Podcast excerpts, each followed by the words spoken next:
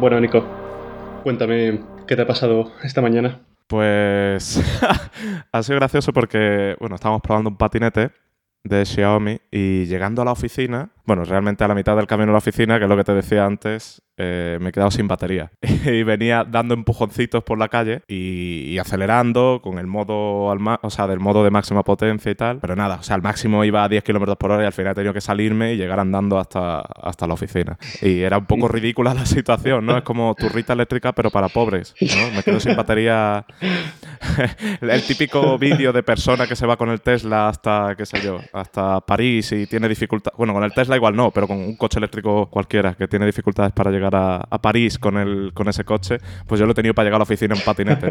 Eh, y ha sido gracioso porque salgo de casa y mi mente, mi lúcidamente dice, Buah, me queda una rayita y media, no tiene como cuarto o cinco de máxima, me queda una rayita y media y digo, va, seguro que llego a la oficina, ¿no? Un trayecto andando de unos 40 a 50 minutos eh, el que hay desde la oficina hasta mi casa. Y digo, va, seguro que llego. O sea, cuando he pasado el Palacio Real eh, aquí en Madrid, el patinete ha empezado a ir más lento eh, la velocidad que tiene es de 25 y había un momento en el que no pasaba de 20.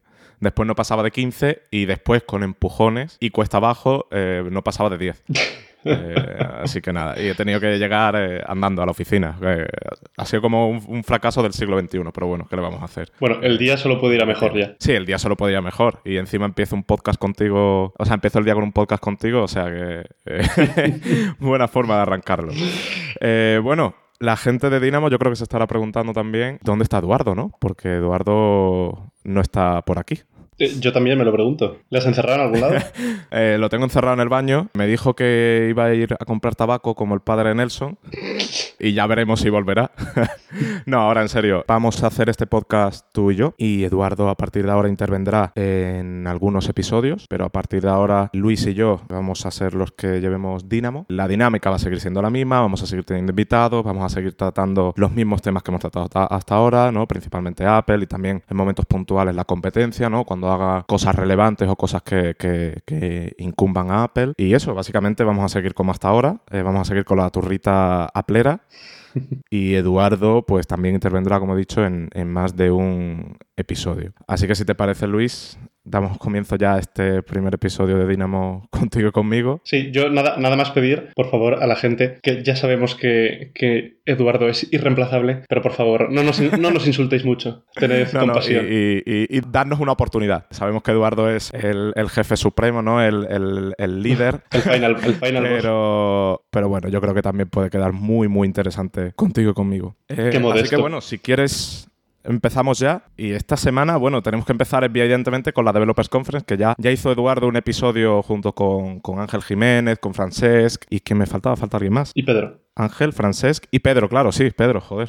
ya hicieron un podcast, eh, mitad en binarios y mitad aquí, directamente desde, desde la Developers Conference. Muy recomendable. ¿Que ¿Te has instalado las, las betas en algún dispositivo ya? No. Bueno, iba a decir que es el primer año en el que no lo hago, pero yo creo que el año pasado ya no lo hice. El año pasado me esperé a la beta pública, que es la que sigo teniendo, de hecho, sigo estando con el perfil de beta pública y es la que, la que uso habitualmente. Y con, y con iOS 13 yo creo que voy a hacer lo mismo. Hasta que no salga la, la beta pública en julio. He estado muy tentado de instalar esta segunda beta para desarrolladores que ha salido esta semana, pero ya que estamos, yo creo que me voy a esperar a la pública, que supuestamente está más pulida y el funcionamiento y el rendimiento están algo más, pues ya están algo más perfeccionados respecto a lo que es una primera o segunda beta para desarrolladores y será creo cuando, cuando la instale en, el iPhone. Yo he de decir que no la he instalado en el iPhone. Bueno, la instalé aquí en un iPhone que tenemos en la oficina para hacer pruebas y tal. Eh, y estuve pues trasteando con ella. De hecho, hicimos un vídeo que os recomiendo que visitéis. Está en el canal de YouTube de Hipertextual. Pero nada, básicamente ver un poco los cambios que había y tal. Me siento muy tentado de instalarlo, pero tengo un miedo y es que con las betas se descuadre algo. Porque yo utilizo mucho los servicios de Apple. ¿no? En recordatorios, por ejemplo, tengo una jerarquía que parece eso una, una obra de ingeniería. Eh, y me da miedo que, por ejemplo, con el, con el cambio de app o algo se descuadre algo, eh, alguna fotografía mm, se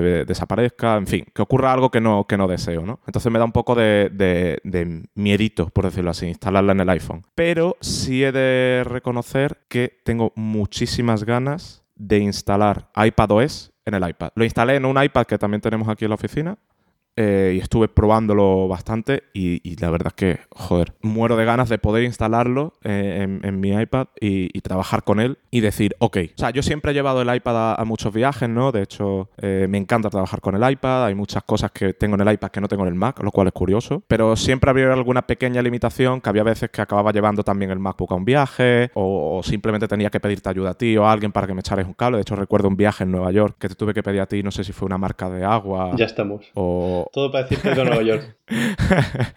Recuerdo que tuve que pedir eso.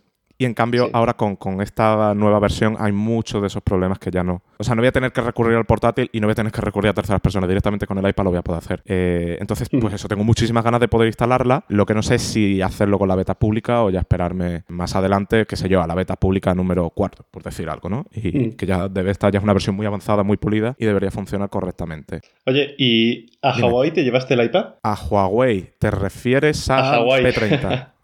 Ah, Hawái, me había enterado Huawei, perdón. Eh, no, no. no empecemos con la turrita viajera. Eh, turrita Hawái, turrita New York. Eh, bueno, em, yo creo que sin duda este año es mucho más interesante el, salto de, iOS 12 en el iPad a iPadOS que de iOS 12 en el iPhone a, iOS 13. Porque aunque sí que es verdad que hay cambios interesantes en, iOS 13, sobre todo mucho, muchos llamativos, ¿no? Como el, ya recomendado modo oscuro. Em, sí que es verdad, aunque bueno, más que el modo oscuro, a mí yo de verdad lo que más deseo tener de iOS 13 es em, la nueva interfaz de volumen que no se te ponga en el medio de la pantalla cuando bajas o subes el volumen, sino que ahora está ya a un ladito. Yo lo que no entiendo de la interfaz de volumen, o sea, reconozco que hasta ahora estaba mal, ¿no? Porque se ponía delante del contenido y, era un poco, un poco nefasto ese diseño. Los últimos dos años yo creo que lo han mantenido ya simplemente por, por ver cómo se quejaba la gente de, lo mismo. O sea, en Apple tienen que llevar mucho tiempo siendo conscientes de que el volumen ahí no, era un buen lugar, porque era evidente que, no, que, que te apareciese en medio de la pantalla no era una forma óptica óptima bajo ninguna de, las formas en las que lo pudieses mirar. Pero yo creo que lo han seguido manteniendo ya simplemente para ver en Twitter cuando se acaba el evento Vaya, pues otro año en el que no lo cambia.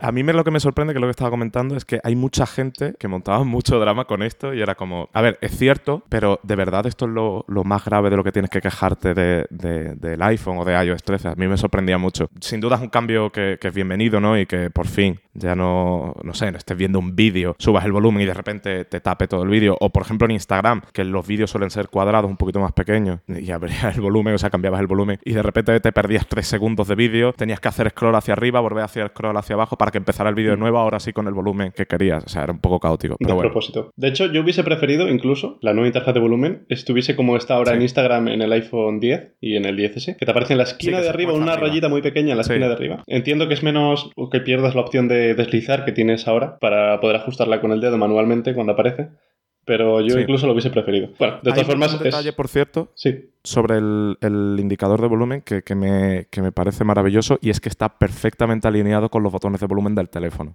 O sea, es una, es una de estas tonterías que la mayoría de la gente no se da cuenta siquiera, pero es como, joder, qué bien, ¿no? Que, Apple sigue prestando atención a, ese tipo de detalles, que de nuevo es una tontería que, que bueno, que en Android no la imaginamos ni nada, pero joder, me parece como. No es tanto que esté alineado, sino como que tienes la opción esa que te decía de con el mismo dedo, cuando aparece la barrita, hacer scroll para ajustarla tú manualmente. Entonces, ya que le das al botón de bajar, subir y te aparece ahí al lado, pues ya justo tienes que hacer un mínimo gesto para poder controlarlo más específicamente con el dedo. Sí, la verdad es que sí. Y después, bueno, en iOS 13 también hay novedades. Hay una que me, que me interesa bastante. Me interesa más que nada la historia que hay detrás de ella, más que la, la función en sí. Y es la gestión inteligente de la batería que incluye. Es un cambio menor que, que, viene activo, si no me equivoco, por defecto en el iPhone. Y es que básicamente cuando, a partir de ahora con iOS 13, cuando tú dejas el cargador, o sea, el móvil cargando, el teléfono aprende de tus hábitos y sabe cuándo lo conectas a cargar y cuándo lo vas a desconectar probablemente del cargador. Entonces lo que hace es, cuando tú llegas por la noche, conectas el cargador y el móvil se carga hasta el 80%. Y cuando el iPhone cree que te vas a levantar, por ejemplo,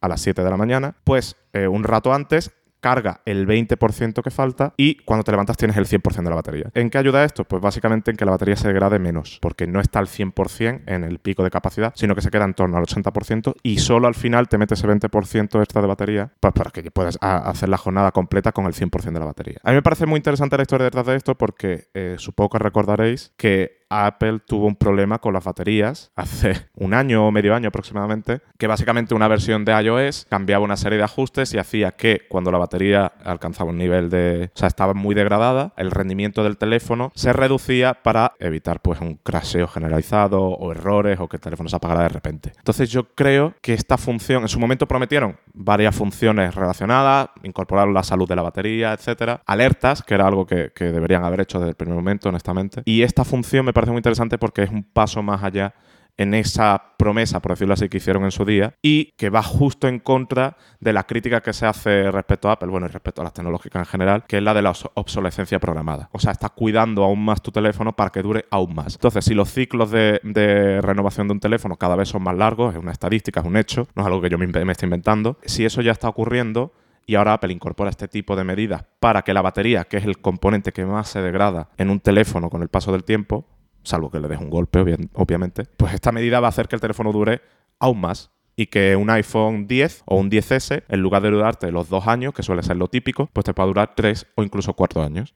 Evidentemente, cuando llegue cuatro años, la batería ya estará muy degradada, pero este tipo de mejoras contribuyen a que las inversiones que haces en equipos muy caros, porque los equipos de Apple evidentemente son caros, eh, este tipo de mejoras hacen que esas inversiones se amorticen mejor. Y me parece muy interesante que Apple esté llevando este camino y eso me parece muy interesante porque va justo en contra de la crítica que normalmente se hace a la compañía, que es la de la obsolescencia programada. Va Apple hacer esto para que mi teléfono deje de funcionar, tal y cual. Bueno, pues ya llevamos dos versiones de iOS que mejoran el rendimiento, que optimizan y que ahora además mejoran esta gestión de la batería que me parece bastante, bastante útil. Claro, eh, tú imagínate una persona con un iPhone 7, que el, iPhone 7 es de 2016. El iPhone 7 es de 2016, sí, porque el 6S, no, el 6 2014, que fue cuando el Apple Watch, 6 2015, 7 2016, sí. Sí, pues imagínate una persona que tenga un iPhone 7 de 2016 y que el año pasado hiciera el cambio de batería con el programa especial que puso Apple de cambio de batería, que te salía por 30 euros cambiarla, pues ahora con, la batería nueva, con, con la nueva opción de, gestión de batería y con el soporte para iOS 13, que sí que le llega a este iPhone eh, la posibilidad de instalar iOS 13 cuando salga en septiembre, pues puede tener eh, iPhone perfectamente para pues, un par de años mínimo. Sí, sí, y además recordemos que, que han pasado tres años, o sea, que el iPhone 7 es un teléfono que tiene ya bueno, en septiembre cumplirá tres años. Yo conozco a gente que tiene un iPhone 7 y está encantado con él. Sí, claro, yo también. Eh, y si le, si le has hecho el cambio de batería, va a ir aún mejor. Y con este tipo de mejoras y con las optimizaciones que han ido metiendo en iOS 12 y iOS 13, o sea, yo, mucha gente no tendrá necesidad de volver a cambiar el iPhone este año. Y estamos hablando de que el iPhone, o sea, si no lo cambias este año, lo compraste en septiembre de 2017 cuando se lanzó. Seis. Puedes tener un iPhone que te dura, perdón, 2016, puedes tener un iPhone que te dura cuatro años. Es decir, probablemente lo renueven en 2020 y es un teléfono que salió en 2016. Todas estas medidas que Apple ha ido tomando, eh, muchas de ellas de forma silenciosa, están surtiendo efecto. Ya no es solo que los teléfonos se renueven menos por, por, novedades o por cualquier otra cosa, es que también se están haciendo mejores, más duraderos. Y Apple está haciendo muchas cosas ahí muy interesantes que no tienen tanta repercusión a lo mejor como el modo oscuro o como, qué sé yo, como el cambio de volumen que estábamos hablando antes, ¿no? Así que es algo que me parece, ya digo, muy interesante. Vale, pues si te parece, eh, cuéntame, tú que lo has probado, porque yo ahora mismo no sé si decirlo en realidad o no, porque igual empezar, empezar nuestro primer episodio en solitario con esto igual es un poco fuerte. Yo ahora mismo estoy utilizando la, Galaxy, la, Galaxy Tab S5e. Eh, con iPadOS, ¿no? sí, sí. En fin.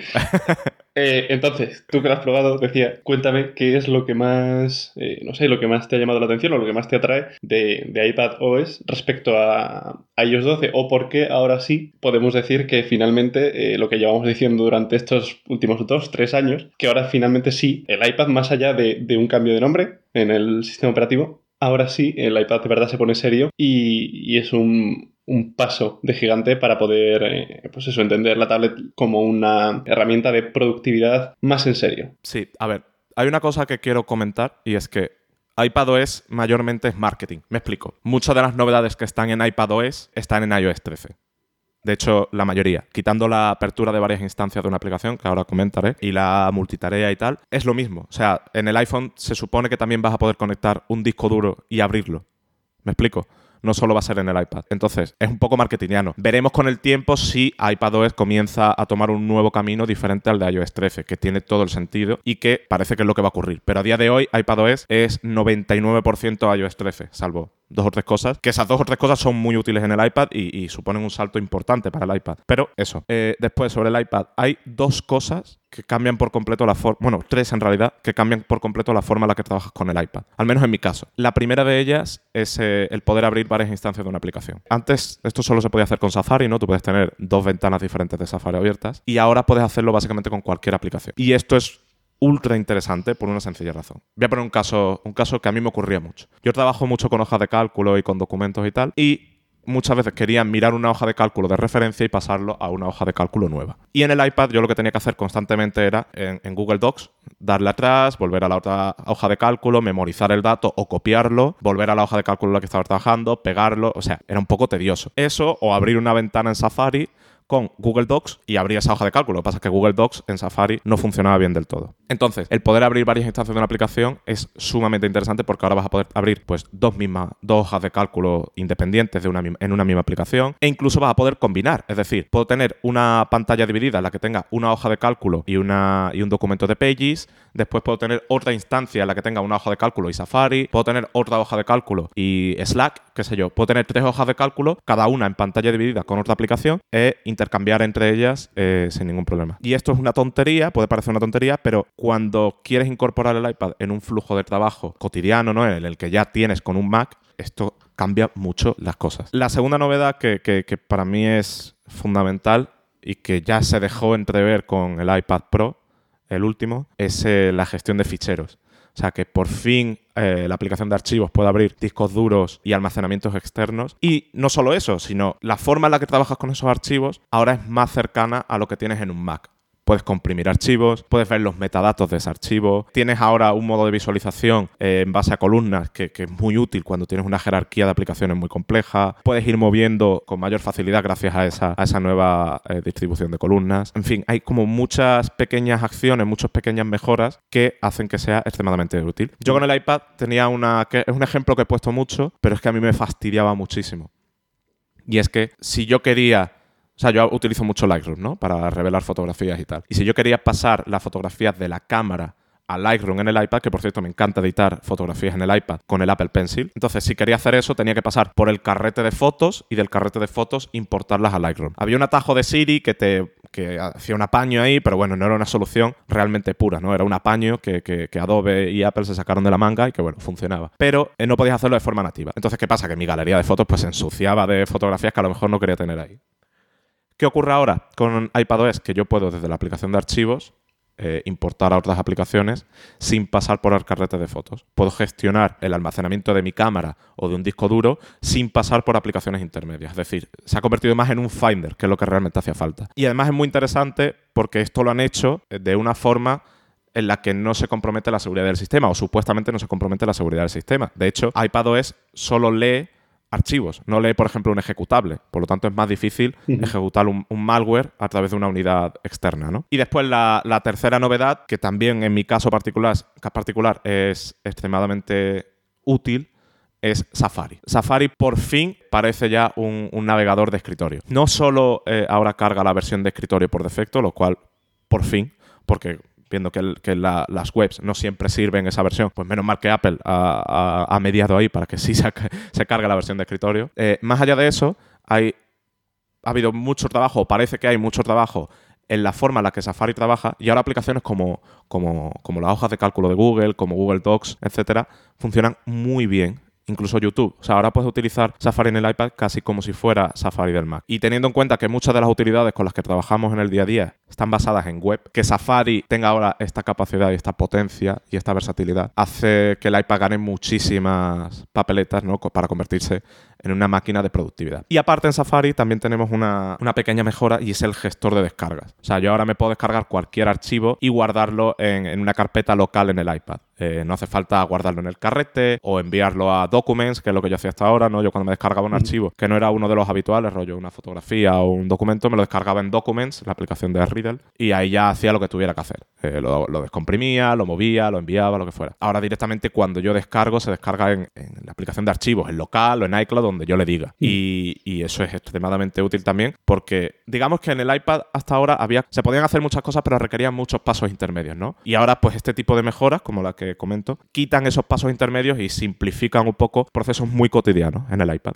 Entonces yo estoy muy, muy, eh, o sea, tengo muchas ganas de trabajar 100% con el, con el iPad. Dicho esto, hay una cosa que no me acaba de convencer, igual con el tiempo y con el, con el uso más continuado del sistema, me empiezo a habituar a ello, no sé si es falta de hábito o, que realmente no es intuitivo, es el tema de los gestos. Hay gestos por todas partes. Gestos con tres dedos para pegar, gestos con tres dedos para copiar, la multitarea, eh, ahora como tienes la, la ventana está en slide over, que puedes hacer multitarea sobre ella, al mismo tiempo puedes cambiar de aplicación, como que hay muchos gestos que tienes que aprender y la curva de aprendizaje, digamos, que se ha incrementado un poco. Pero de nuevo, no sé si es la percepción inicial de las horas que está utilizando el iPad Pro, perdón, el, sistema iPadOS, o realmente con el tiempo pues te habitúas y, estos gestos salen con, con, naturalidad. Porque nunca puedes estar contento con nada, Nico. No hay nada que te guste al 100%, siempre hay una pega. De hecho, de hecho eh, yo no creo que iPadOS sea la versión definitiva que ya por fin convierta el iPad en esa máquina productiva que siempre hemos querido, que puede reemplazar el Mac. Sí es un paso muy grande en ese objetivo, pero seguro que va a haber pequeñas cositas que dentro de seis meses vamos a decir, ups, pues esto con el iPad todavía no puedo hacerlo. O, ups, eh, esta, esta aplicación no funciona igual en el iPad. Sí es cierto que Apple ha quitado muchas muchas de las barreras, por decirlo así, ¿no? Muchas de las carencias que tenía el iPad las ha eliminado, pero yo creo que todavía hay pequeñas cositas que vamos a tener que, esperar para, para, que lleguen al iPad. No obstante, sí es cierto que con esta versión ahora más gente va a poder trabajar de una forma más cómoda con el iPad, que es el objetivo real. Entonces eso. Y yo, de verdad, o sea, yo, yo agradezco esta actualización como, como agua de mayo. O sea, yo estoy contentísimo con ella y tengo unas ganas increíbles de, decir, Buah, me voy de viaje, dejo el MacBook en casa o en la oficina y me voy solo con el iPad y sé que no voy a tener que comprometer nada. Pero que no me vas a tener que eh, llamar para que te haga. Eh, para que te ponga una marca de agua. Sí. Bueno, a ver, las marcas de agua ya, tengo una forma de hacerlo. Igual que lo de renombrar archivos. Tengo un atajo en Siri y tal. Pero sí, igual alguna cosa más complicada, pues cuando llevas un poquito el iPad al extremo, pues igual sí que encuentras pequeñas limitaciones. De todas formas, yo creo que también parte del trabajo, mejor dicho, parte del, del camino que comenzamos ahora ya no es tanto de Apple, sino es más de los desarrolladores. De que haya, de que por ejemplo tengamos un Photoshop 100%, está en camino, un Photoshop 100% eh, funcional en el iPad, de que tengamos un Premiere o un Final Cut, de que tengamos todas esas utilidades más pros con las que trabajamos en el día a día, que estén en el iPad y que funcionen al mismo nivel que, estamos acostumbrados en el Mac. Pero bueno, eh, es un proceso largo. O sea, quien espere que el iPad sea 100% eh, como un Mac el año que viene, pues no, es un proceso eh, lentito. Pero bueno, ya hemos dado un paso muy grande. Sí, yo creo que es un proceso que empezó, un proceso de largo recorrido que empezó con los últimos iPad Pro que incluían ya el, eh, el conector USB-C, que ahora lo vemos, como dices, eh, con iPadOS, que quizá es un poco eh, enfocada al marketing, ¿no?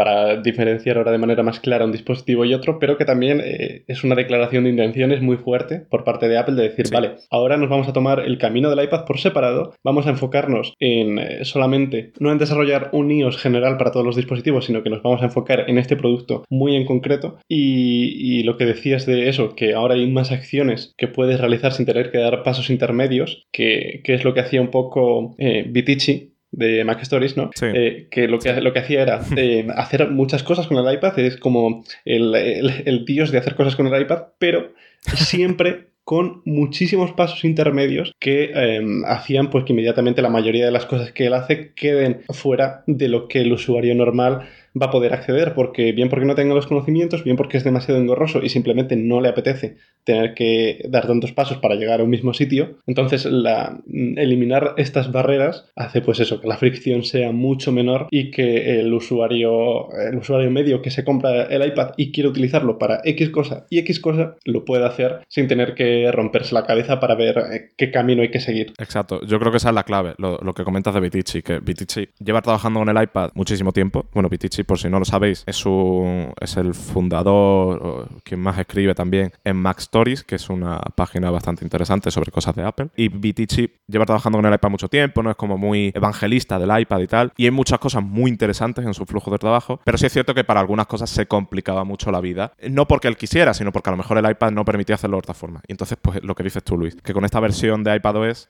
esas limitaciones, esos pasos intermedios, ¿no? Esos, esos eh, enredos que teníamos que hacer para llegar a un punto final, que muchas veces eran las cosas más sencillas. A veces era simplemente en descomprimir un archivo y hacer X con lo que hay dentro, me explico. Pero se volvía muy complicado pues por la forma en la que se gestionaban las cosas en el iPad. Entonces, bueno, con iPadOS pues esas cositas se, eliminan. Hmm. Una cosa también muy interesante del, de iPadOS es el soporte para ratón. A mí me gustaría comentar dos cosas aquí. Uno, hay mucha gente criticando que Apple haya metido el ratón y hay mucho, mucho estúpido y lo siento por la palabra, pero es la verdad, me parece estúpido. Eh, hay mucho estúpido diciendo, joder, Apple ha metido el soporte para ratón en 2019, cuando la Surface lo tiene desde 2012-2013, que creo que fue cuando se lanzó la primera. Eh, a ver, aquí hay que aclarar una cosa, el soporte para ratón en el iPad no está pensado para el consumidor final, de hecho está escondido en los ajustes de accesibilidad. Está pensado para la gente que realmente eh, lo necesita y no puede interactuar con el iPad mediante la pantalla táctil. No me parece justo esa argumentación que estoy leyendo en muchos sitios. bueno, dicho título del episodio, hay mucho estúpido suelto. sí, yo creo que, es un posible titular. Eh, como veis, eh, aunque no esté Eduardo, la, continuidad de. O sea, continuamos insultando y diciendo las cosas. Eh, no hables en plural. Porque yo no he dicho nada. Continúo, continúo. El Luis, de momento, de momento se mantiene, se mantiene firme. bueno, lo que decía, que, que entonces el ratón está en esos ajustes de accesibilidad, no se debe confundir con una opción que Apple quiere que la gente utilice. De hecho, yo creo que no es así. Pero dicho esto, sí es cierto que en algunos casos muy particulares entiendo que a personas normales les pueda ser útil. Por ejemplo, una persona que trabaje muchísimo con hojas de cálculo, entiendo que le pueda ser útil ese cursor. Eh, eh, yo no lo haría, yo prefiero trabajar con la pantalla táctil y el teclado del iPad, pero puedo entender que haya casos de usos particulares en los que pueda ser. Dicho esto también, ¿Cómo funciona el ratón? Pues funciona bastante bien, es como un ratón, o sea, no hay grandes cosas a destacar ni para bien ni para mal.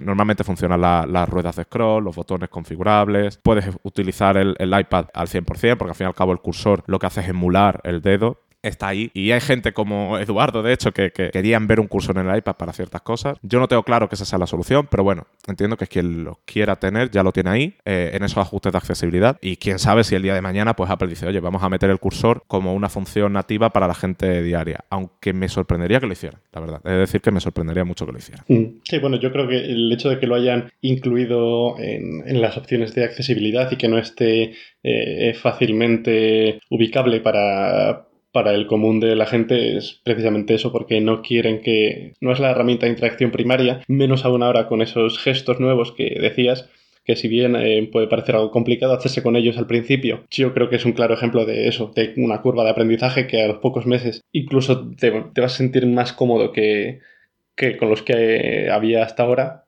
porque, bueno, yo, yo trabajo normalmente con, el Magic Trackpad. Es algo que sorprende al, no sé, a la mayoría de usuarios de Windows, por ejemplo, que si lo comento les sorprende que trabaje con, un, ¿eh? con, un, trackpad en vez de con un ratón. Pero es que la interfaz de, bueno, de macOS en este caso se rige mucho por gestos. Es algo que quizá no vemos tanto si trabajamos con un ratón, pero hay muchos gestos que, bueno, en el Magic Mouse se pueden hacer también, pero con el trackpad es mucho más intuitivo hacerlos y al final te acabas moviendo más rápido por la interfaz haciendo gestos que teniendo que desplazar el ratón de un sitio a otro. Y creo que con el iPad em, pasará lo mismo, más aún eh, si cabe por el hecho de que es una pantalla táctil y las opciones son mayores, pero eso, yo creo que evidentemente el futuro del iPad no está en, el, en un ratón, que bueno, está bien tener la opción para, pues para momentos puntuales, pero evidentemente yo creo que no es, no es algo que esté contemplando Apple en, a largo plazo. No, yo creo que tampoco. Y ahora que comentas lo del Magic Mouse, perdón, lo del Magic Trackpad, yo soy de los tuyos. O sea, yo hay muchas cosas en macOS que me cuesta más hacer. A diario trabajo con un ratón, ¿no? Pero me siento más cómodo trabajando con el trackpad del portátil o con un Magic Trackpad. Por lo que comentas, hay muchos gestos, por ejemplo, cuando tienes varias aplicaciones en pantalla completa y quieres cambiar entre ellas, pues haces con tres cuartos dedos, creo que es el gesto, y automáticamente estás en orden. Cambio con el Mac, tienes que abrir, bueno, tienes que irte a la pantalla principal y con el dock cambiar, o con Expose, o con. Bueno, pero en, un poco más complicado. Pero en el Magic Mouse eh, también tienes gestos en la superficie del ratón. sí, sí, pero, em, pero aún así es, menos intuitivo el gesto. Sí, y bueno, opciones como eh, yo uso mucho.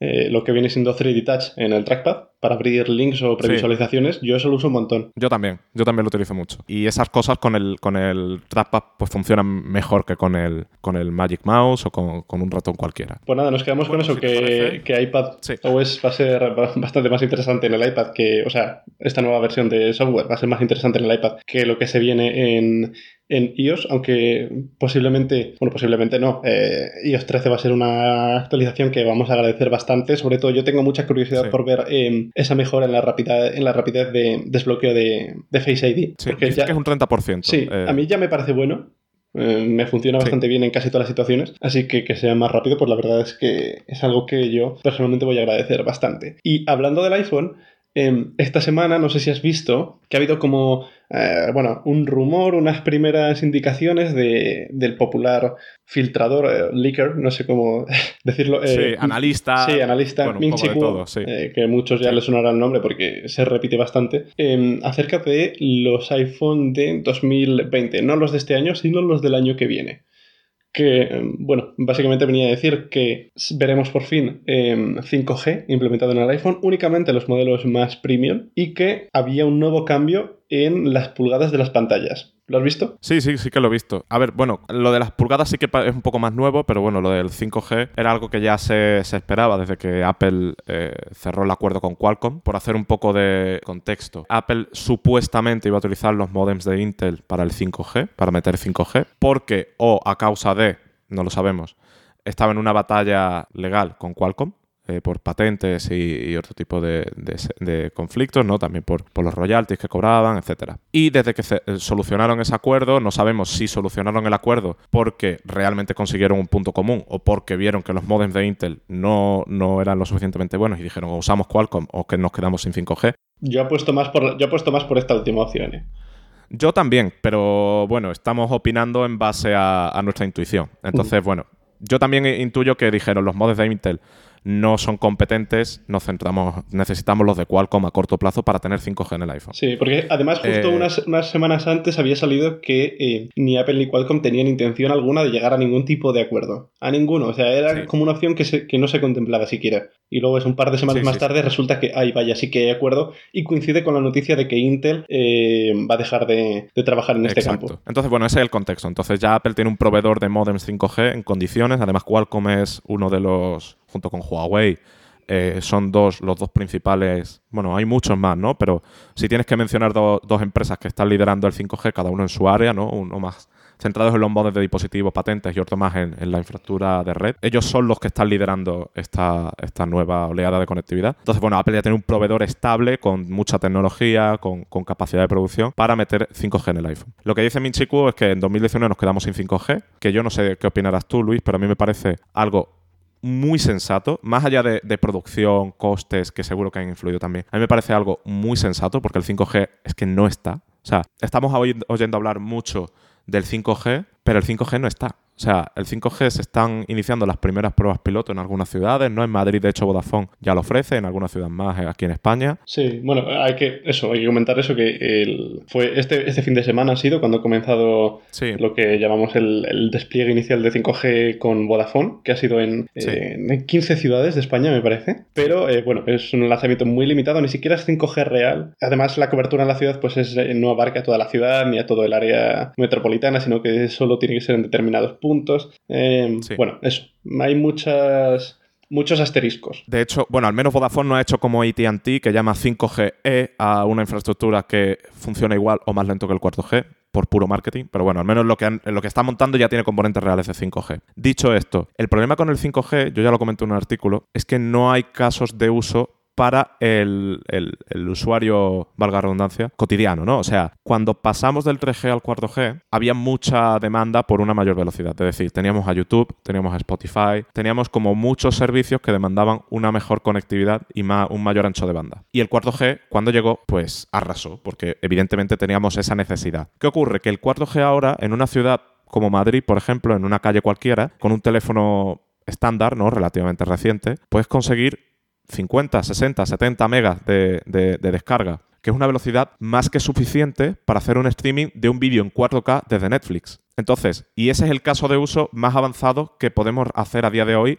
eh, una persona normal con su móvil. ¿Me entiendes? O sea, y, ni siquiera, porque la mayoría de los móviles no tienen resolución 4K, entonces realmente no estás consumiendo contenido en 4K. Pero bueno, es lo más lejos que podemos llegar, ¿no? Un streaming en 4K. Entonces, realmente no hay nada que ahora mismo aproveche ese 5G que se está implantando y que las operadoras, los, proveedores tecnológicos están, están eh, comentando y están anunciando a golpe de bombo y platillo. De hecho, yo he visto eh, alguna prueba ya de las que se ha hecho con 5G de Vodafone. Sí. Y, bueno, básicamente viene a comentar eso. Eh, tú estás viendo un streaming en, la plataforma que sea o quieres ver un vídeo de YouTube, que es algo que se hace eh, mucho aún, y máxime quizá con los planes de Vodafone que te incluyen eh, este tipo de contenido sin consumir de tu tarifa de datos. entonces, este tipo de acciones, hacerlas en, 4G y hacerlas en 5G, mm, para el usuario prácticamente no se nota. O sea, la optimización es tanta ya que no te va a suponer una diferencia como para que digas, eh, me merece la pena comprarme un teléfono 5G de los tres que hay ahora mismo para hacer eh, eso. La mayoría de las acciones que vas a realizar en tu día a día te puedes descargar cosas mucho más rápido, archivos, yo que sé, eh, de un giga mucho más rápido, pero claro, no es algo que tú hagas de manera cotidiana y mucho menos en la calle. Exacto, y aparte los archivos que tú normalmente descargas, qué sé yo, pues pueden pesar como mucho que 100 megas. 100 megas con el 4G ya se descargan muy rápido. Eh, en, cualquier ciudad. Entonces, la llegada del 5G, lo que decías, que, bueno, lo que decíamos antes, que no tiene demasiado sentido, o sea, porque no hay casos de uso, no hay cosas que demanden esa conectividad para el usuario cotidiano. ¿Por qué digo esto de para el usuario cotidiano? Porque sí es cierto que en las industrias y en las futuras ciudades inteligentes el 5G tiene muchísimo sentido. Ahí sí, porque tenemos anchos de banda mucho más grandes y sobre todo tenemos una latencia muy baja que permite que, por ejemplo, si un coche autónomo está circulando por la calle, pueda enviar datos a un servidor o a otro coche con muchísima velocidad y evitar así un accidente. Entonces, para eso tiene muchísimo sentido.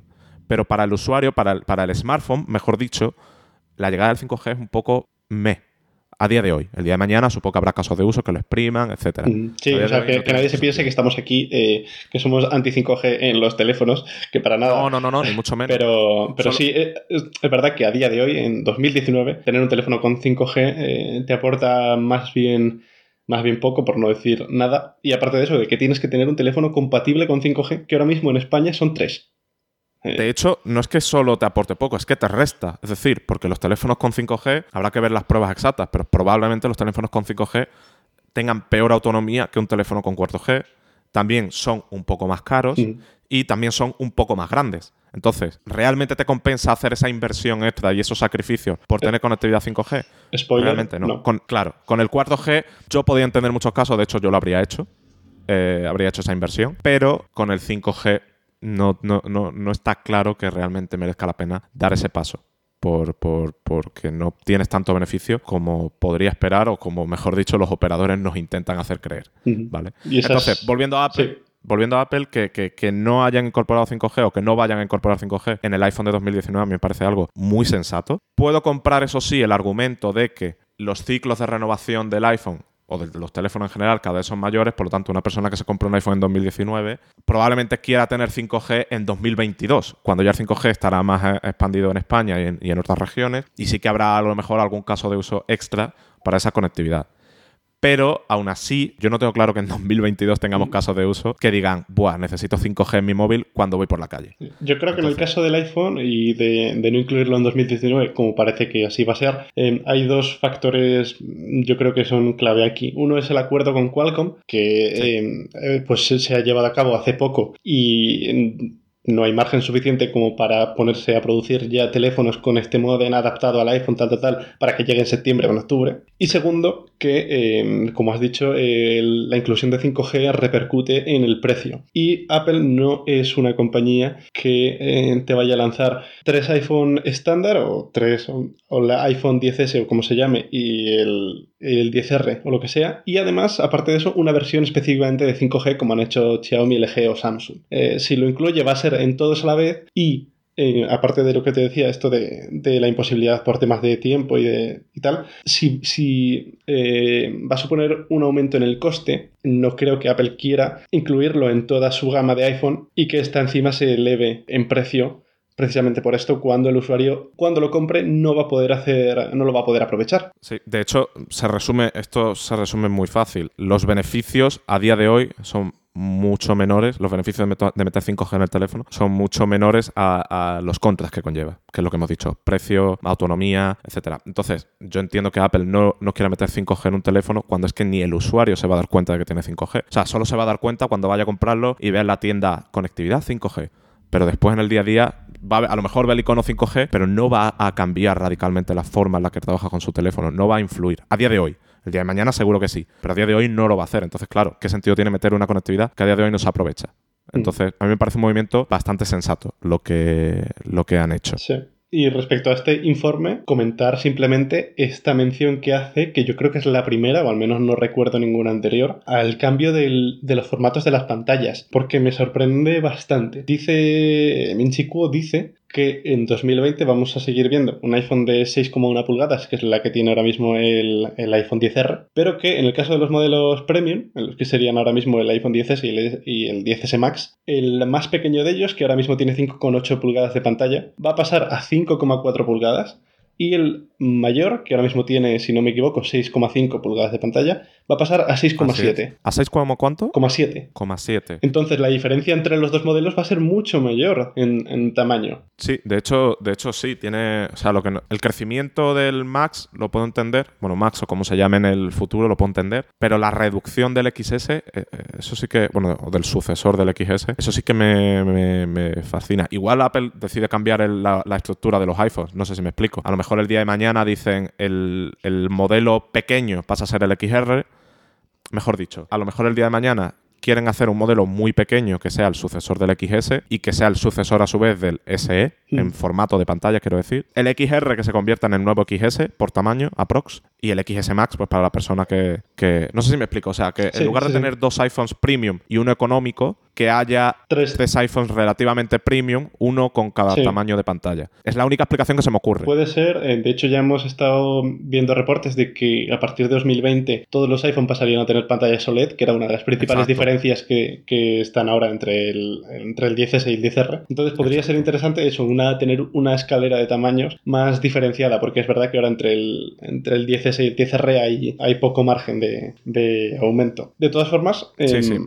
a mí me extrañaría bastante porque creo que 5,8 pulgadas en el caso del 10S es un tamaño con el que mucha gente ya se siente cómodo. Los que defienden al iPhone, Sí. 10 el iPhone SE dirán que no, que es muy grande, pero mm, yo creo que es un tamaño bastante aceptable. En cualquier caso, es un reporte muy que todavía falta muchísimo. Sí, de hecho, joder, estamos en 2019, esto sería de cara a 2021, si no me equivoco, ¿no? O 2020. Entonces, bueno, todavía falta mucho, ni siquiera sabemos cómo van a ser los iPhones de este año. O sea, Claro. tenemos una imagen relativamente clara de, de acuerdo a las filtraciones de Bloomberg y tal, pero no lo sabemos, o sea, realmente no hemos visto demasiado, más allá del módulo este cuadrado de la cámara y tal. Entonces, no sabemos realmente cómo son los de este año, cómo vamos a saber cómo son los de 2020 y los de 2021, salvo pequeñas cosas como los del 5G que sí que se pueden dejar entrever eh, de forma anticipada. Así que ya veremos cómo evoluciona. Y hablando de filtraciones, no sé si has visto lo que ha hecho Google esta semana con el Pixel 4, que es un poco, un poco sorprendente, ¿no? El Pixel 4, por dar un poco de contexto, el Pixel 3 se filtró hasta la saciedad, o sea, y el 3A aún más. Pixel 3, antes de que se anunciara, ya había hasta reviews en internet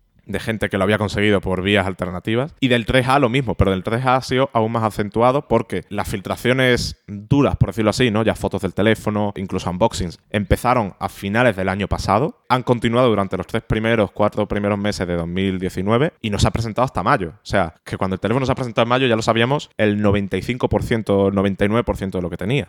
Y no era en base a filtraciones, en base a un texto de una persona que lo ha visto, no, es que teníamos hasta vídeos del teléfono funcionando. Entonces, con el Pixel 4 ha empezado a ocurrir algo parecido, se han empezado a filtrar cosillas, ha empezado, digamos, la carrera de la filtración y yo creo que Google ya ha aprendido un poco del error y para evitar que, que esto se, se desmadre, han dicho, mira, ha publicado un tweet con una foto Dice, vemos que hay mucho interés, eh, esperad a ver lo que es capaz de hacer. Y ponen una foto en la que se ve la parte trasera del Pixel 4 y, y lo que más destaca es el módulo de cámaras cuadrado, como el que se supone que va a tener el iPhone eh, sucesor del iPhone 10S este año. Cuadrado y ubicado en la misma parte en la que parece que va a estar, que es en la esquina Exacto. superior izquierda. Exacto, solo hay una pequeña diferencia aparente, porque realmente no sabemos lo que hay ahí dentro, pero aparentemente este tiene solo dos cámaras, mientras que el iPhone pasará a tres. No sabemos qué hará la segunda cámara, si será un teleobjetivo, si será un sensor TOF, si será un, un gran angular, no tenemos ni idea, pero está ahí. Y, y- y hay algunos, eh, algunos rumores de que el Pixel 4 podría incorporar la tecnología esta de Soli, que te permite controlar el teléfono con gestos, pero bueno, veremos, veremos. A mí lo que me parece bastante interesante es la decisión de Google de decir, aquí tenéis una foto del Pixel 4, eh, dejad ya la especulación, eh, especulad si queréis sobre lo que es capaz de hacer, pero el diseño ya os lo confirmamos nosotros. Este es el teléfono y se va a llamar Pixel 4. Eh, no sé, ¿tú cómo lo ves, Luis? ¿Te imaginas a Apple haciendo eso? En plan, un, un tweet ahora desde la cuenta de Apple que, que además tiene eh, cero, Bueno. tu- cero tweets porque son todos patrocinados. Eh,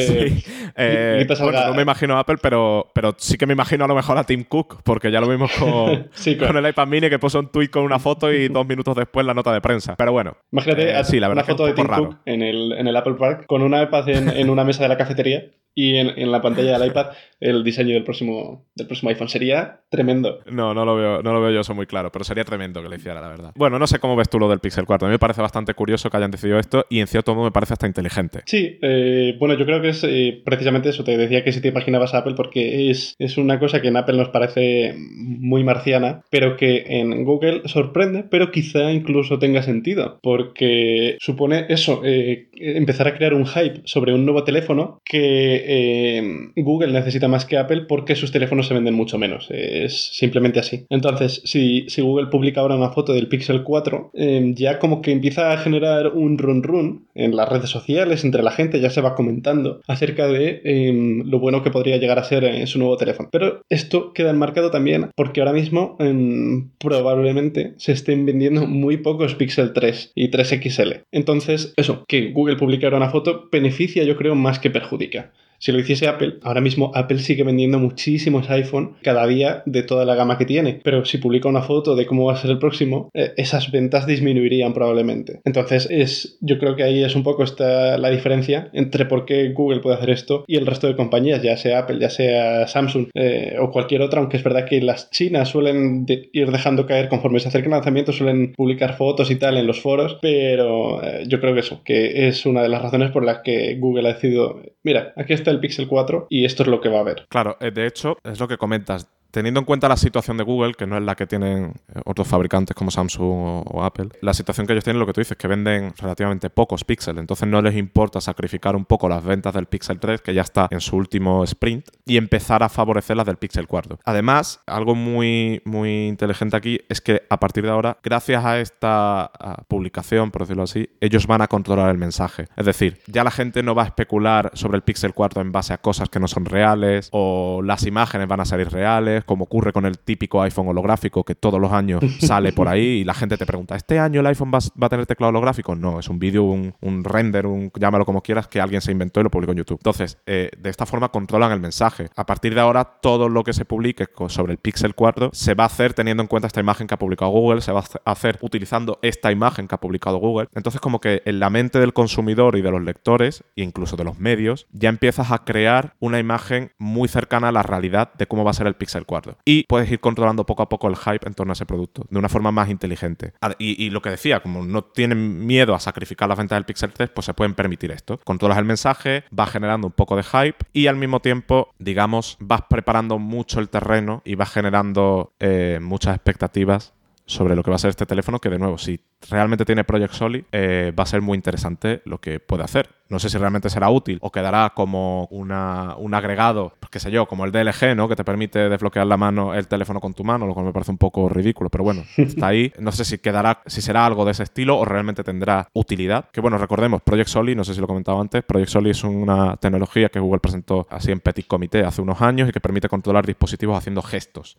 ¿Vale? No gestos tocando la pantalla, sino gestos en el aire, ¿no? Y se supone que este teléfono lo va a tener. No sé hasta qué punto creerme eso, pero bueno, veremos realmente qué- en qué acaba todo esto. Aunque para eso tendremos que esperar a septiembre-octubre, ¿no? Mm. Que es cuando también llegará Sí. el iPhone. Y es, un- es una de las cosas más importantes de esta filtración, yo creo, que es que ahora Google va a poder decir que Apple le ha copiado el diseño. Sí, eso me parece bastante curioso. Eh, bueno, a ver, no creo que nadie piense que copia No, no. a otra No, persona, pero sí, ¿no? Es que, sí que es verdad que el iPhone probablemente se presente en septiembre y el Pixel, sí, sigue el, eh, lo que ha hecho estos últimos años, se presente en octubre. Entonces, Sí, pues va, eso va- se quedará más que nada va a estar un lapso ahí un poco extraño. A ver, eso se quedará más que nada en el morbillo de Twitter y de la gente que le encanta el morbillo y, y- y decir tonterías, ¿no? Sí, eso sí. Porque, a ver, si el iPhone tiene el módulo cuadrado, eh, no es porque hayan visto el Pixel y dice, uh, vamos a copiarle. No, eh, este teléfono lleva en desarrollo, ¿no? En la mesa de Johnny Ive o del equipo que se está encargando de él, un año, dos años. Y si han decidido montar este módulo de cámara, no es una decisión que tomen en mayo, junio tres cuartos meses antes de que salga a la venta. Esto es una decisión que se tomó hace mucho tiempo. Entonces, es. absurdo. Lo que pasa es que, claro, a la gente le encanta el morbillo. Eh, la gente que va, que va a decir este tipo de cosas es la misma gente que en su momento criticaba que el iPhone, qué sé yo, pues monte carga inalámbrica en 2016, 2017. No, la metieron con el iPhone 8, si no me equivoco, ¿no? 2018 lo metieron. ¿No? Mm. No, 2017. 2017. iPhone 8 y iPhone 10 fue cuando metieron la carga inalámbrica. En ese momento la gente decía, Buah, el iPhone mete carga inalámbrica en 2017 cuando en Android la tenemos desde 2000, lo que fuera. Pues esa gente que le encanta ese morbillo va a ser la misma que diga el iPhone ha copiado el módulo cuadrado al Pixel. bueno, yo no, descarto poner yo mi tweet ¿eh? cuando, cuando Apple presentara iPhone. ah, han copiado al Pixel 4. Han copiado al Pixel. Sí, pero tienes que poner el, barra sarcasmo para que la gente lo pille. Porque si no, seguro que más de uno te retuitea en serio y te dice, qué acertado, Luis, eh, estoy de acuerdo contigo, no sé qué. Porque la gente es un poco así. Bueno, pues ya, ya, está, ya está Nico despreciando otra vez a la gente. no, pero es verdad. O sea, al fin y al cabo, eh, a mí me hace gracia y me entretiene, ¿no? Este salseo, por decirlo así, de la gente. Pero cuando realmente quieres juzgar las cosas eh, de una forma objetiva, este salseo no hace más que ensuciar el debate, ¿no? Pero bueno, es una cosa menor, la gente dirá, en fin, se quedará ahí y poco más. Porque la gente que realmente quiere un iPhone lo comprará y la gente que quiera comprar un Pixel, que a día de hoy son muy pocas, pues lo comprará. O sea que no creo que influya demasiado. Así que bueno, eso ha sido todo ya. Sí, yo creo que con esto ya llegamos. Eh, nada más comentar una cosa que no hemos comentado al principio, me parece, y eh, es hablar acerca de la periodicidad del podcast, que eh, al menos nuestra intención inicial es que sea semanal, darle una mayor continuidad a, los episodios de la que había hasta ahora. Y nada, pues para que quien nos esté escuchando lo sepa, que eh, a partir de ahora nos va a poder encontrar en su aplicación de podcast de manera más recurrente. Sí, también os recomiendo que nos sigáis en redes sociales, en, la cuenta de Dinamo. Ahí vamos a publicar muchas cosas, vamos a empezar a dar mucho la turra sobre, sobre las cosas que tratamos en el podcast. Y bueno, como siempre, a Luis del Barco le podéis seguir en Twitter. ¿Cuál es tu usuario, Luis? Arroba lbarcob. Vale. y, ¿Qué pasa? ¿No te lo sabías? seguir en Twitter también. No, sabía que era Elebarco porque cuando tengo que buscar pongo LB y ya me salen sugerencias Elebarco, no sé qué, pero no sabía que tenía la B al final. pero bueno. Qué feo está eh, a Luis le podéis seguir en Elebarco B, a mí en Nico Rivera 9. Eso ha sido todo por hoy y nos vemos la semana que viene. Así que chao. Chao.